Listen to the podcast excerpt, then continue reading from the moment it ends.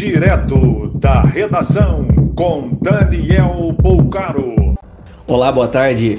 Essas são as principais notícias da tarde desta segunda-feira, 22 de junho de 2020.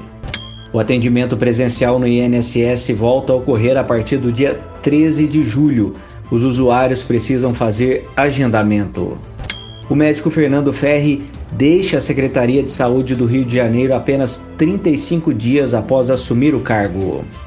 A partir de hoje, o uso de máscaras passa a ser obrigatório em todo o estado do Mato Grosso do Sul. O avanço do coronavírus ao interior está consolidado nos números.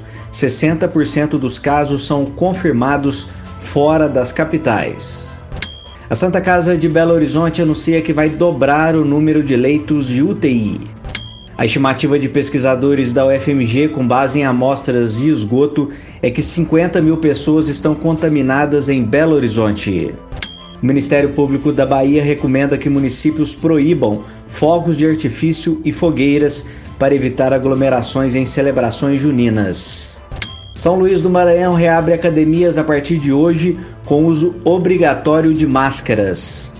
Natal, no Rio Grande do Norte, enfrenta greve de motoristas de ônibus por tempo indeterminado. Apenas 12 veículos circulam hoje na capital. Faltam nove dias para o prazo final de declaração do imposto de renda. Mais informações no site da redação.com.br. Você ouviu direto da redação com Daniel Bolcaro.